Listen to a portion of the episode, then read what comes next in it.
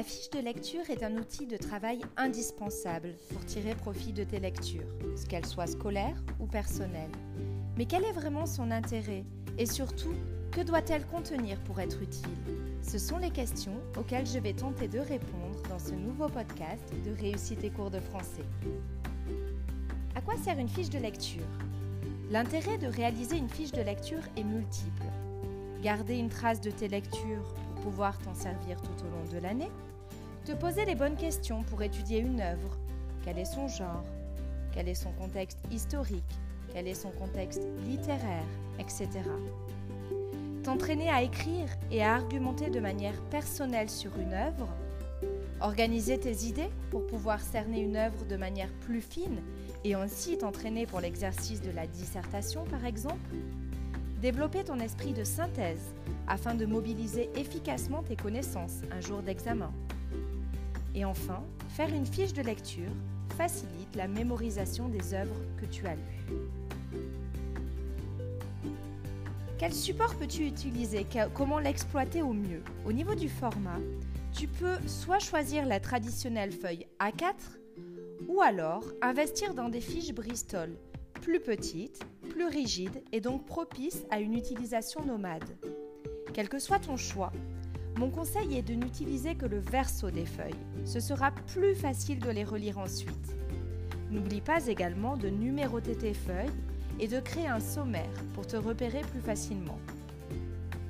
Mon dernier conseil, avant de passer au contenu de ta fiche de lecture, est le suivant.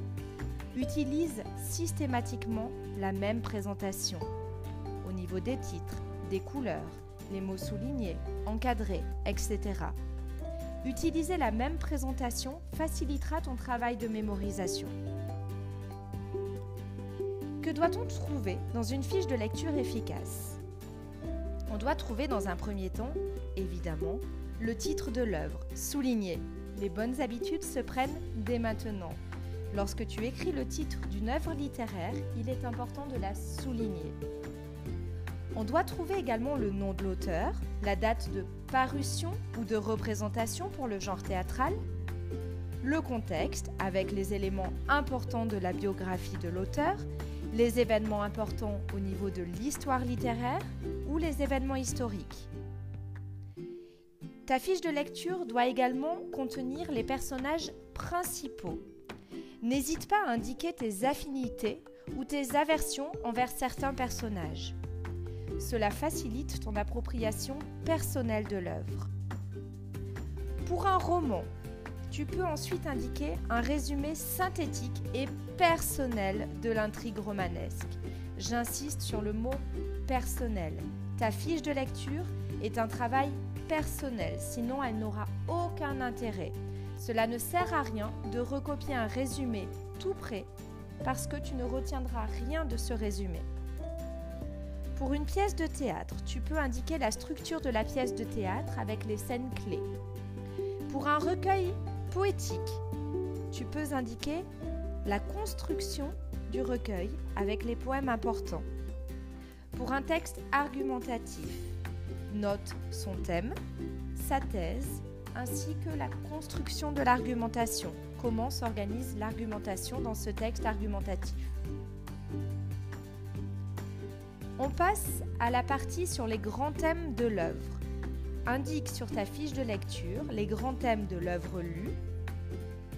À côté de ces grands thèmes, propose une analyse personnelle de ces grands thèmes.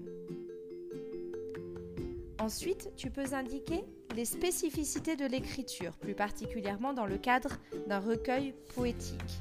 Mais ça fonctionne pour les autres genres également.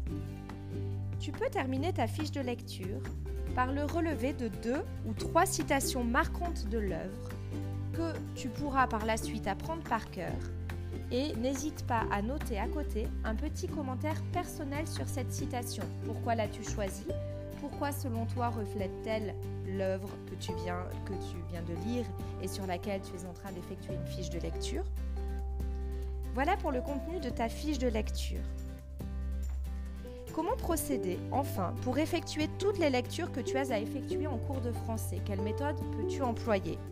Si ton professeur te donne une visibilité sur l'année, je t'invite à organiser tes lectures à l'aide d'un planning de travail sur l'année pour anticiper le temps consacré aux lectures d'œuvres intégrales et cursives.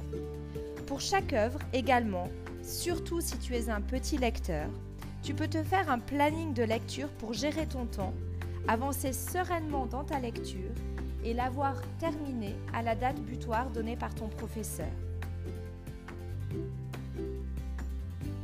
Ce podcast est à présent terminé. Tu pourras retrouver les notes rédigées de ce podcast sur mon site internet réussite-et-cours-de-français.com. Je te remercie pour l'écoute de ce podcast. Te dis à très bientôt pour un nouveau podcast. D'ici là, n'oublie pas que la force de la littérature soit avec toi. Bye bye